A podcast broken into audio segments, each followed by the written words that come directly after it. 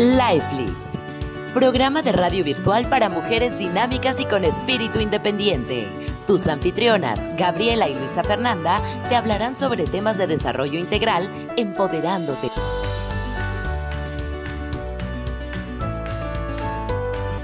Comenzamos. Bienvenidos a Lifelix. Soy Luisa Fernanda Velázquez y te estoy saludando desde Bruselas.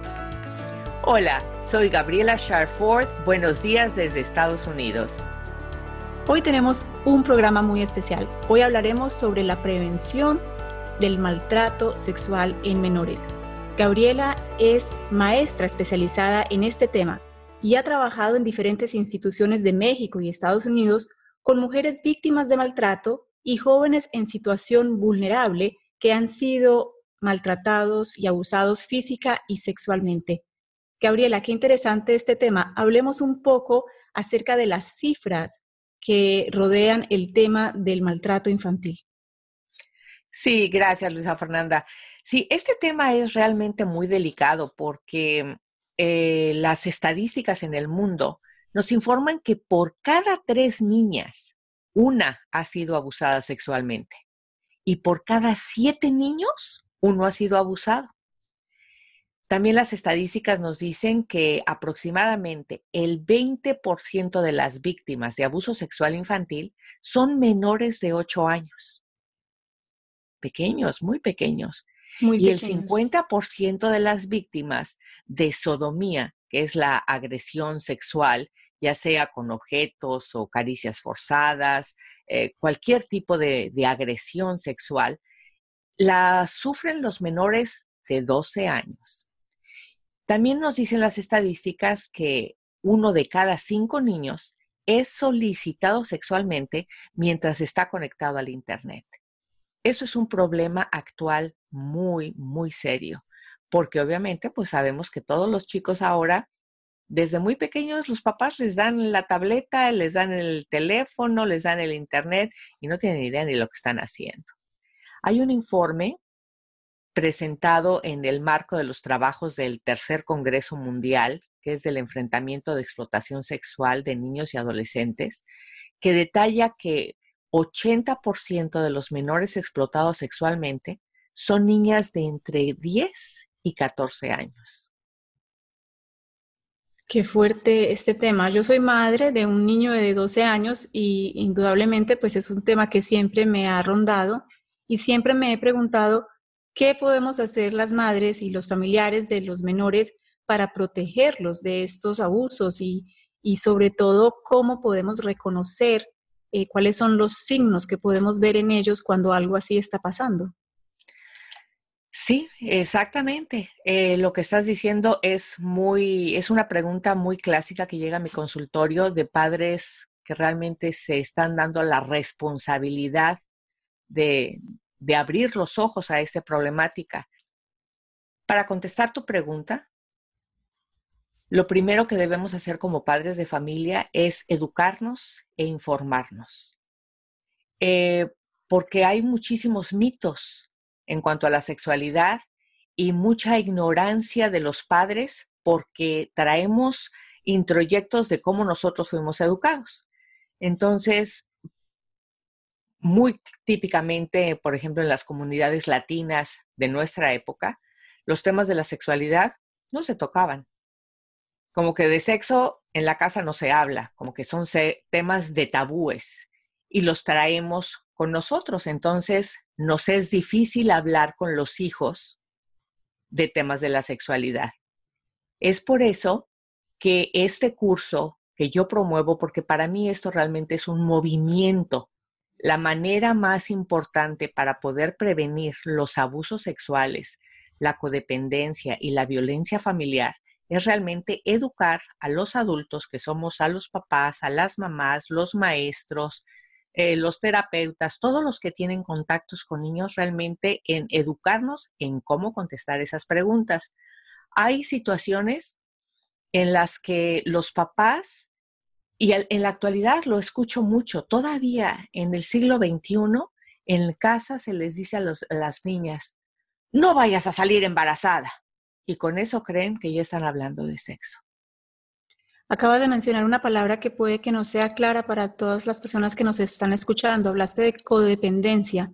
En este contexto de abuso sexual, explícanos qué quiere decir la codependencia. La codependencia es cuando te agarras de una situación para salvar a otra o a otra persona. Eh, relaciones de codependencia es, por ejemplo, te voy a dar un ejemplo de codependencia que es muy típica. Eh, en los noviazgos, los adolescentes, un chico, por ejemplo, tiene una novia y esa novia anda en malos pasos y sabe que la novia ni es para él ni nada, pero él es el salvador. De mí depende, la tengo que salvar. Esa es una relación de codependencia. Lo confunden con el amor, con el enamoramiento, porque se vuelve, el joven se vuelve el salvador. Necesito salvarla. Y en casa se le dice, eh, cuida tus amistades, cuida en dónde estás, cuida en dónde vas, pero Él es el Salvador. Y entonces Él va a rescatar. Y eso se convierte entonces en una forma de, violencia psicológica. O Así es, la codependencia existe a todos niveles. La codependencia nos puede llevar eh, a estar en relaciones de abuso que se confunden con el amor. Se puede llevar a relaciones de drogadicción porque una lleva a la otra. Entonces, para poderme sentir bien, dependo del trago, dependo del, de la fumada, dependo de la marihuana, dependo de la heroína y, está la negación, porque voy a salvarme de una situación de crisis.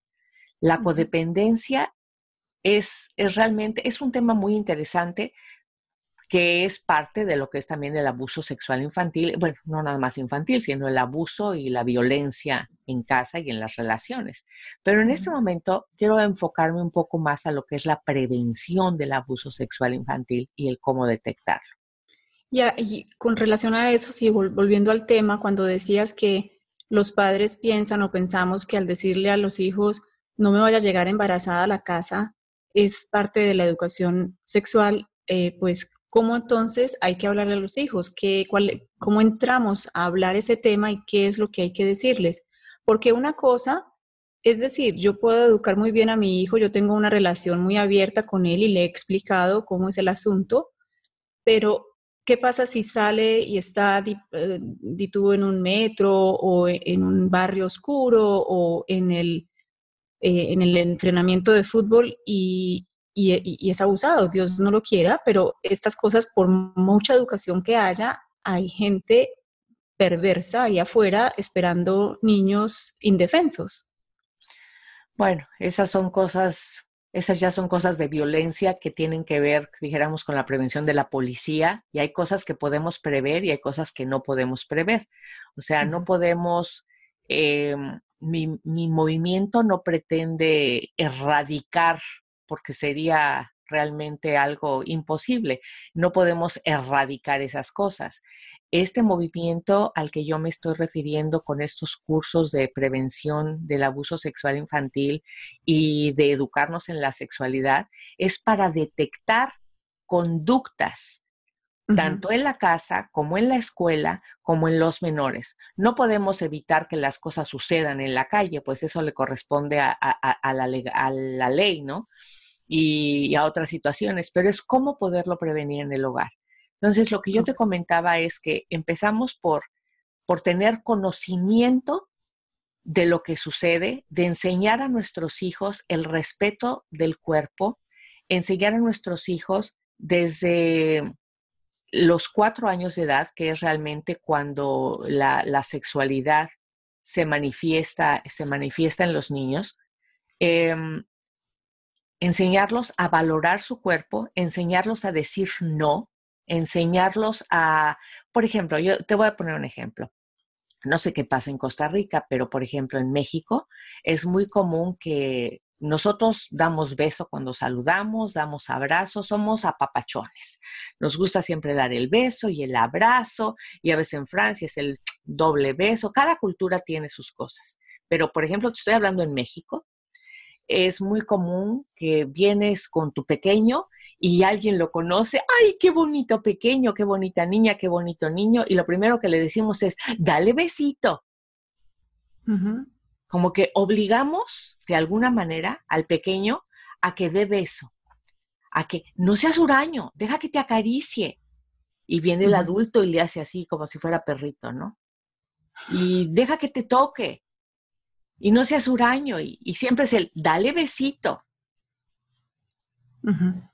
Y con ese tipo, es, es la, la cultura muchas veces, es la que nos lleva a crecer confundidos porque creemos que tenemos que aceptar que nos den el beso, aunque no queramos. Cuando vamos creciendo, en el caso de las mujeres, que es más difícil la situación en las mujeres, cuando entramos a, una situación laboral más pequeñas, por ejemplo, que entonces, y estoy hablando mucho en Latinoamérica y estoy hablando particularmente de situaciones que se vivían en México en la, en la anterioridad, y a lo mejor siguen pasando ahora, ¿no? Yo hace mucho que no estoy ahí, pero veo cosas todavía muy terribles. A lo que voy es que los adultos seguimos trayendo patrones de conducta de cómo lo vivíamos, de que no sabemos decir no. Entonces, lo primero es entendamos que el niño es, tiene esa, ese instinto de cuando es pequeño, de que a veces no se quiere acercar a X persona no lo forcemos. Los niños tienen un, una percepción mucho más sensible que la de lo de los adultos. Y espero que muchos no se vayan a ofender de esta comparación que voy a hacer. Yo soy amante de los animales y para mí no es ninguna ofensa el comparar muchas veces al cachorro con los niños, porque son, tienen esa misma nobleza. Yo siempre digo que cuando alguien llega a mi casa y uno de mis perros no más no deja que esa persona se acerque, pero ni a la reja, yo como que dudo de esa persona, porque los animales son muy sensibles. Hay gente que se ofende cuando comparo a los perros con los niños, pero tienen esa misma hermosa sensibilidad.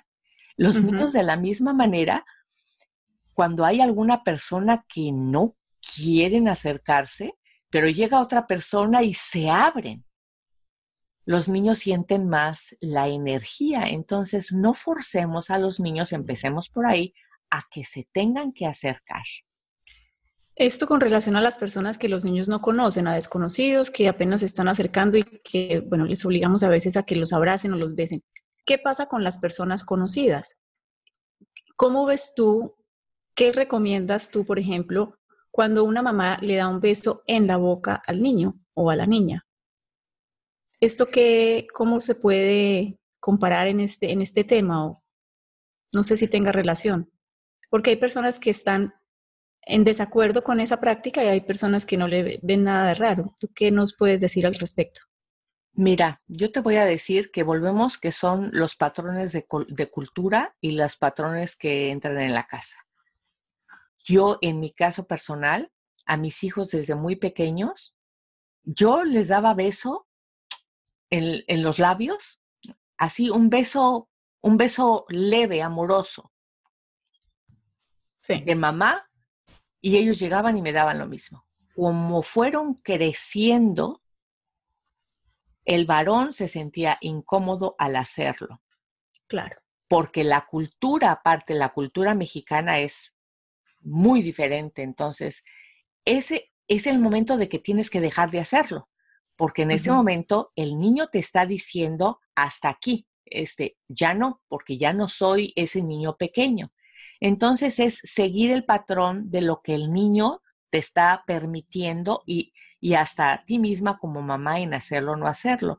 Es la misma situación como el bañarse desnudo con los pequeños la mamá con los niños o el papá con los niños y las niñas. El cuerpo humano es la cosa más natural del mundo, pero necesitamos así es como los estamos educando desde el principio, van a crecer con esa naturalidad porque es lo normal. Pero llega una edad cuando los niños empiezan a desarrollar ese pudor normal que tenemos que respetar cuando hay una edad en la que ya no más, la niña no puede estar con el papá, el niño no puede estar con la mamá, pero ellos mismos te lo están diciendo porque necesitan un poquito ese guardar su cuerpo y es el pudor. Es un tema muy interesante que obviamente no podemos tocar a tanto detalle eh, en una sola exposición, pero yo lo que te quiero comentar es que lo que quisiera yo hablar es de las falsas creencias, que son, dijéramos, muy comunes. Hay creencias erróneas que existen en la relación del abuso sexual infantil. Y a lo mejor eso va a contestar alguna de las preguntas que tú tenías. Estos mitos, por ejemplo, hay una que dice que el abuso sexual solo ocurre cuando hay violación en cuanto a penetración. ¿Tú qué dices? ¿Es cierto o es falso? No, no, un niño puede sentirse completamente abusado solamente con que lo toquen, sin su consentimiento. Así es, así es. Y muchas personas piensan que ay, si no hubo penetración, no fue abusado. Y no, esto es completamente falso, porque el abuso sexual implica una serie de conductas de tipo sexual que se realizan cuando el pequeño está eh, eh, entrando a una relación incómoda, muy incómoda. Puede ser que fue expuesto a ver las partes del otro, que fue verbalmente, que fue por teléfono, que fue con palabras. O sea, hay muchos tipos, pero ese, ese es uno de los mitos. Otro es que, que dicen que el abuso sexual infantil es poco frecuente o que no existe. Y eso también es falso porque el abuso sexual infantil constituye, pues es maltrato altamente frecuente en, nuestra sociedad, terriblemente. El temor de los niños y eh, de las pequeñas que son víctimas eh, para estas situaciones, se, es la aprehensión de los padres o de los cuidadores en las sospechas de situaciones de abuso. Tenemos que estar muy alertas y poner de veras, porque no es fácil no es fácil detectar. Hay cifras muy negras en casos de, abusos que no son detectados. Yo quiero hacerte una pregunta al respecto. ¿Cómo detectamos esto? Porque claro, cuando un niño está siendo víctima eh, de abuso sexual, para él es muy difícil y generalmente la persona que lo está abusando le va a decir, no le puedes decir nada a tu mamá, no le puedes decir nada a tu papá porque algo te va a pasar. Y lo ponen bajo presión y amenaza y entonces el niño completamente amenazado y asustado no cuenta ni en su colegio ni en su casa. ¿Cuáles son esos signos que tenemos que aprender a leer en un menor que está siendo abusado sexualmente? Definitivamente eh, no es fácil detectar situaciones, sobre todo cuando son en casa. Em, en, en mi página eh, que es algo que los voy a invitar a que vean, les muestro un video que muestra una situación normal, eh, digo normal, me refiero en, en una familia supuestamente normal, cotidiana, que todo está bien, y en donde la niña platica está fascinada porque es el cumpleaños del papá y le quiere escribir una carta. Y esa carta es sumamente reveladora. No la voy a platicar de lo que trata, pero, pero ahí se ejemplifica cómo no es fácil como para una madre darse cuenta de cuando algo sucede en el seno familiar. Y cuando hablo del seno familiar, eso que estás diciendo puede ser es que el abusador no tiene que ser necesariamente una persona ajena es muy común, es eh, dentro de una persona conocida. Puede ser el papá, puede ser el maestro, puede ser la niñera, puede ser eh, el portero. y nosotros ni siquiera nos damos cuenta. Y cuando el pequeño empieza a decir cosas, es como, ay, no exageres, ay, no es cierto. La primera situación es pensar que los niños están diciendo mentiras. Y esto es uno de los mitos terribles. Pensemos y entendamos esto los adultos, que es cierto que los niños fantasean, es cierto que los niños fantasean, es cierto que los niños llegan a mentir, pero en situaciones de abuso, lo más probable es que el niño esté diciendo la verdad. Y si el niño está fantaseando o mintiendo, es porque está siendo manipulado por el adulto agresor o por la persona que medio se está dando cuenta de lo que sucede, pero por temor a crear un conflicto social o familiar, le comenta al, pequeño, mejor no le digamos nada a tu abuela, por ejemplo, o a X persona porque vamos a crear un conflicto en la familia y pensar que las cosas se van a solucionar solas porque dentro de este mito es que la persona que es el agresor, está la creencia de que fue algo pasajero. No, no, no, nunca más se lo va a volver a hacer. No, no tiene caso tocar el tema. ¿Para qué creamos conflicto en la familia? Y eso es un gravísimo error. Entonces, sí, definitivamente hay que tener las antenas bien puestas tenemos que estar muy alertas porque tenemos que conocer realmente a nuestros pequeños.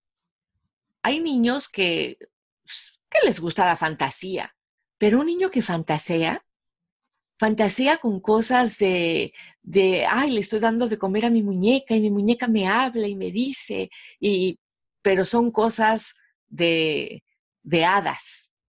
Pero cuando un niño crea una fantasía que te está tratando de decir en donde hay cosas dramáticas o un niño te platica que a su muñeca le hicieron tal o cual cosa, tienes que poner las antenas muy fuertes porque es muy probable que el niño está transfiriendo el problema que a lo mejor a ese pequeño o a esa pequeña le está sucediendo a que algo le sucedió y su amiga, digo, su muñeca va a ser la persona que está sufriendo el problema, sea ese menor o sea su mejor amiguita.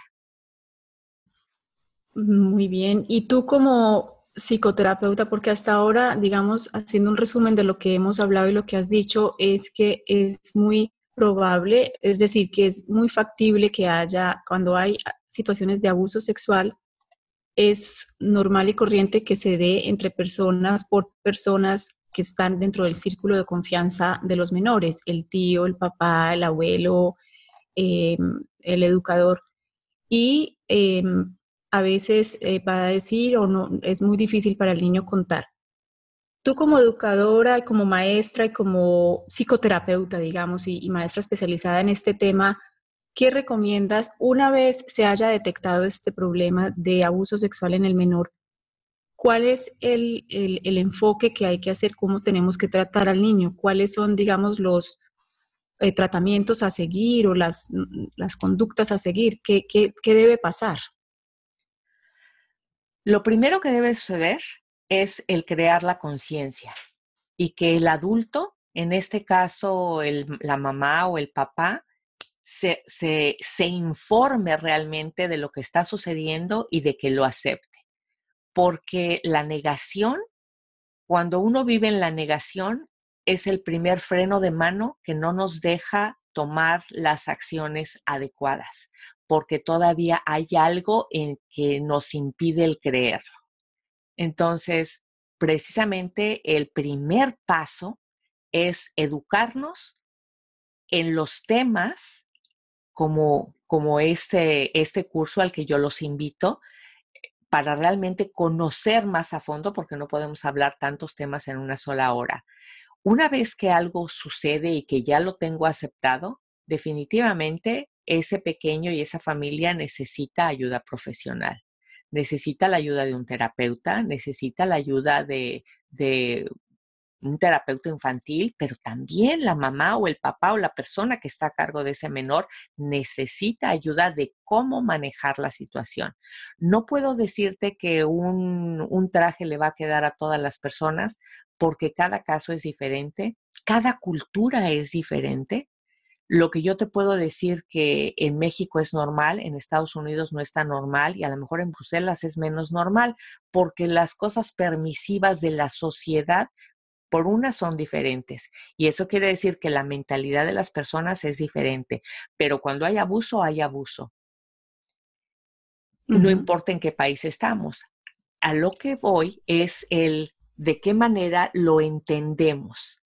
Hay culturas que es más fácil entender este tipo de cosas porque la educación sexual es más abierta. Los temas de la sexualidad se hablan con más naturalidad. Hay otras culturas en las que nos es más difícil uy, de veras sacar todos los prejuicios que tenemos. Pero lo que sí es un hecho es que ese pequeño y esos papás necesitan ayuda profesional. Y esa persona que es el abusador también necesita ayuda profesional, porque esa persona está en serios problemas y no, definitivamente no es algo, no es algo que va a ser pasajero. Hay algo que es importante, déjame nada más decirte algo, que es importante entender la diferencia del, del pedófilo y del pederastra. Son dos cosas diferentes. Cuéntanos la diferencia. O sea, es, es diferente porque eh, todos hemos oído hablar de lo que es la fantasía, ¿sí? O sea, las fantasías, todos vivimos fantasías y todos tenemos fantasías de cualquier, de cualquier tipo. Y como vamos creciendo, tenemos tenemos fantasías, eh, viene de la fantasía desde ir a Disneylandia y ser la princesa, como vamos creciendo y tenemos fantasías sexuales. ¿Sí? Y las fantasías sexuales a lo largo de la vida también son muy naturales y son muy normales. Hay fantasías de todo tipo y no es el tema de esta conversación, pero las fantasías son eso, fantasías. Cuando una fantasía se consuma entonces deja de ser fantasía, ya se, volvió, ya se convirtió en una realidad. Y esa es la diferencia del término. Entonces, por eso es importante entender que el pedófilo no significa que también sea el abusador. El abusador es el pederasta, porque el pedófilo es el que, alguien que alimenta fantasías en las que se ve abusando sexualmente de los niños, pero que no comete realmente los abusos. Entonces, el pedófilo, hay pedófilos de, muchos tipos. Hay pedófilos que pueden estar simple y sencillamente eh, viendo, por ejemplo, pornografía infantil. Que la pornografía infantil por sí sola es un abuso sexual infantil terrible, porque ¿quiénes son los que, los que están actuando en esas, en esas series? Precisamente son niños. Son niños que de alguna manera son obligados o, hay un interés económico porque hay un tráfico increíble que todo tiene que ver con, con dinero y con poder, pero el pedófilo después va, va creciendo más esa fantasía ¿sí? Empieza con una revista.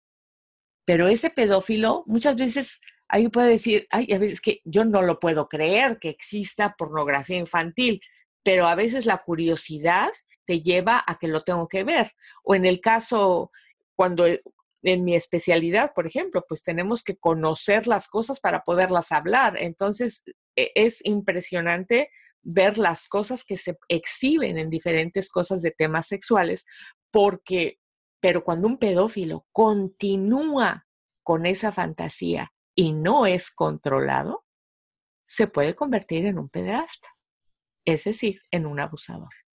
Algo en lo que yo quiero hacer hincapié para las mamás que están escuchando este programa es que a veces somos nosotras en nuestro afán de mostrar la vida de nuestros hijos, inducimos a que estas cosas pasen de una manera muy em, inocente. Yo recuerdo cuando mi hijo nació y cuando nacían los hijos de mis amigas y estaba, digamos, empezando el auge de Facebook. y era muy normal ver fotografías de niños desnudos. Sí. Porque miren a mi hijo al lado de la piscina, jajaja, jijiji, y estaba completamente desnudo. Y yo recuerdo que esto no lo hice nunca y siempre les decía a mis amigas, les mandaba un mensaje privado diciéndole, quita esa foto ya de tu Facebook, porque hay personas que se dedican a coleccionar esas fotos para fines no, non Entonces, es. una recomendación a todas las personas que nos están eh, escuchando que por favor no publiquen fotos íntimas de sus hijos, así sean bebés recién nacidos o tengan tres años o cinco años o doce años, no publiquen esas fotos porque hay personas ahí afuera buscando justamente esas fotos para sus, eh, no sé, para las cosas perversas que quieran hacer. Así es, es muy cierto, es muy cierto lo que dices. Por eso te digo que el conocimiento es, eh, el tema de la prevención es sumamente amplio, es sumamente amplio.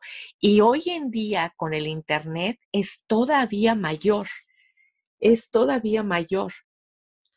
Entonces, eh, yo los invito a que se informen un poco más, a que visiten.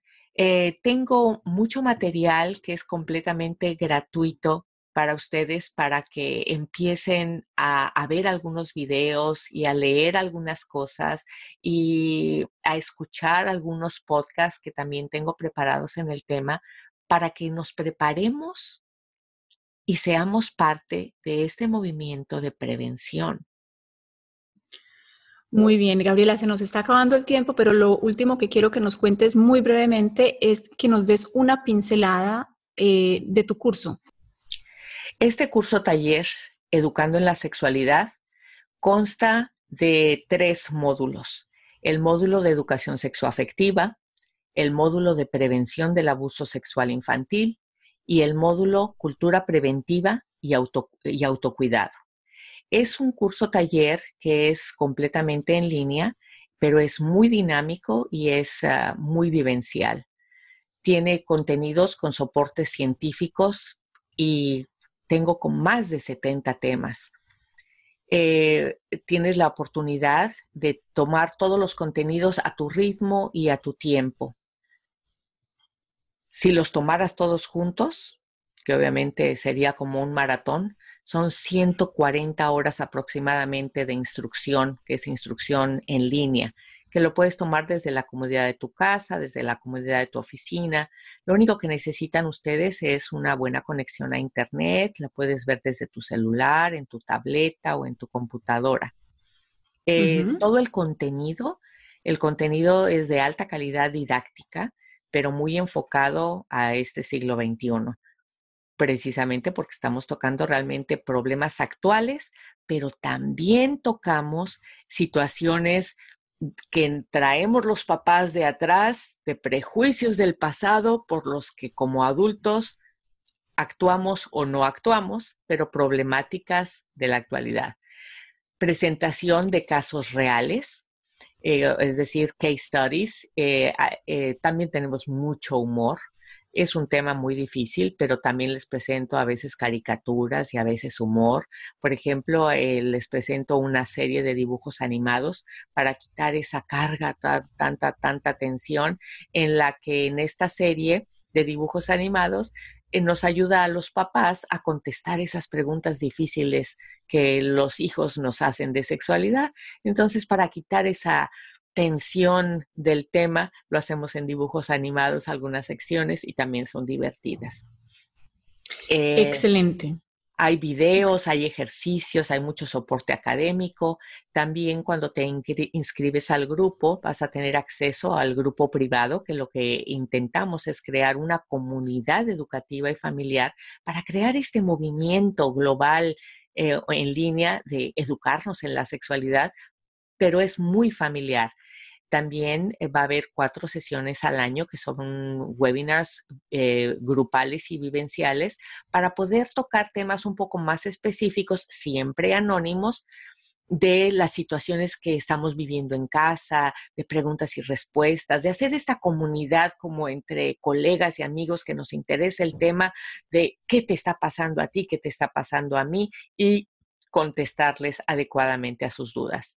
También tienen el acceso eh, gratuito a nuestro podcast semanal, que con el tiempo pues va a haber muchas, muchos temas también referente al, a lo que es la educación sexual. Ahorita estamos hablando de la prevención sexual infantil, pero a lo largo, una vez que te inscribes, cada vez va a haber más y más y más temas. Vamos a tocar temas de la sexualidad en los adolescentes, de los adolescentes agresores, de las situaciones en familia, de vamos a hablar de todos los temas, temas de sexualidad, que la sexualidad nos va a toda la vida, hasta la vejez. La sexualidad nos acompaña desde que nacemos hasta que morimos. Entonces es parte del diseñar tu vida. También vamos a, o les vamos a ofrecer descuentos importantes a todos los cursos y a todas las situaciones que tengamos después. Pues muy bien, muchísimas gracias. Se nos acabó el tiempo, Gabriela, pero eh, muy interesante este tema y vamos a hacer más programas acerca de este tema porque estoy segura que muchas personas van a volver y a reaccionar con sus preguntas y dudas y siéntanse libres si tienen alguna em, situación en casa en este momento o alguna duda o quieren preguntarle algo a Gabriela, pues sepan que ella es, está especializada en este tema y que es la persona indicada para ayudarles y responder a todas sus preguntas. Así que bien puedan y envían un correo Gabriela, recuérdanos por favor la página web para que las personas busquen el curso y se pongan en contacto contigo. La página web es cehdi.org. Estas son, es el Centro Humanista en Desarrollo Integral CEDI. Las dos letras del centro, CE, H de Humanista, D de Desarrollo y de Integral. Centro Humanista en Desarrollo Integral y la página es simplemente cedi.org, nuevamente cehdi.org.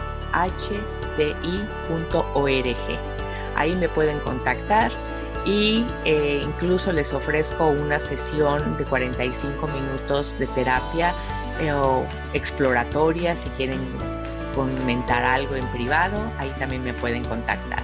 Muchas gracias, este es un tema muy interesante y los invito a que nos unamos a este movimiento global de prevención del abuso sexual infantil. Con este nos ayuda también a prevenir la codependencia que existe a todos los niveles de nuestra vida y en la violencia familiar. Muchas gracias. Muchas gracias, nos despedimos. Eh, estuvieron con ustedes eh, Gabriela Sharford y Luisa Fernanda Velázquez y nos escuchamos en un próximo programa la próxima semana con otro tema de interés. ¿De qué vamos a hablar la semana entrante? ¿Lo sabemos o lo dejamos de sorpresa, Gabriela? Lo dejamos de sorpresa, lo dejamos de sorpresa. Muchas gracias. Hasta luego, soy Gabriela Sharford. Saludos a todos. Un abrazo donde quiera que te encuentres. Hasta pronto.